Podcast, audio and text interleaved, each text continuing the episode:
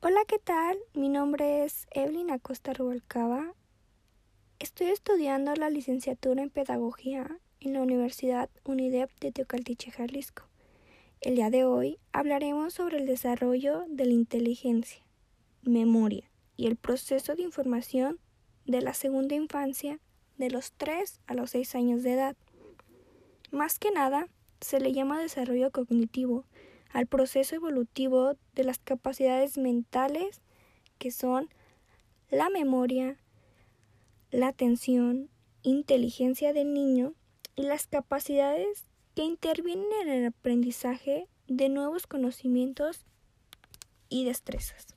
El desarrollo de la memoria en la segunda infancia de los 3 años a 6, a partir de los 3 años, su memoria del niño es buena identificando objetos, animales, por ejemplo, gatos, perros, coches, y cuenta con una memoria consciente que le permite recordar muchas cosas y situaciones importantes que recordará hasta la edad adulta.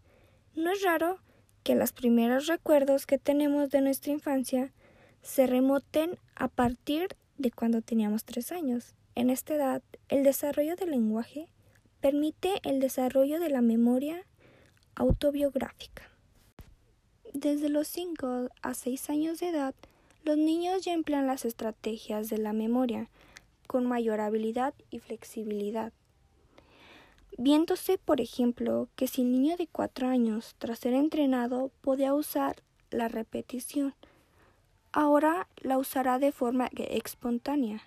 Lo mismo sucederá con las estrategias de organización, pues facilitando así el mantenimiento de la formación a corto plazo, así como el almacenamiento a largo plazo.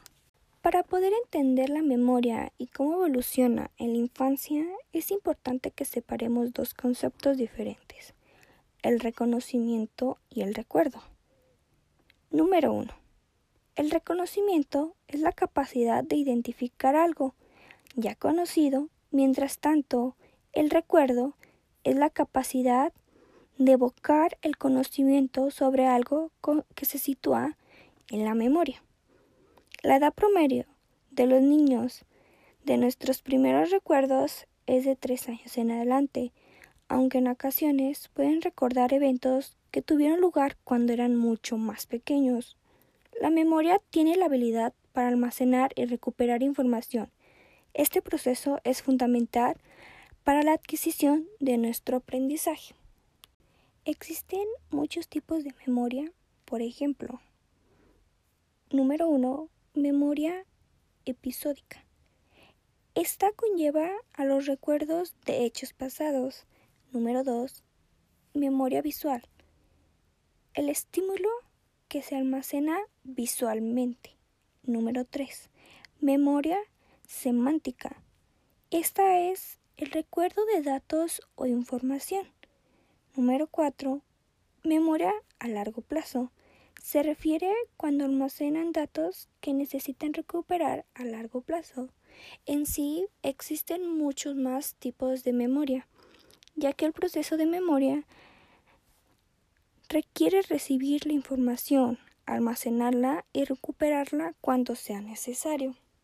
El desarrollo de los procesos de memoria en la infancia, antes de los seis años, los niños presentan una memoria autobiográfica sobre acontecimientos pasados que aunque no son capaces de almacenar información de forma deliberada, es a esa edad de seis años cuando se completa la maduración de los sistemas de memoria. Esto es todo de mi parte, espero sea de su agrado y les haya gustado esta información. Gracias.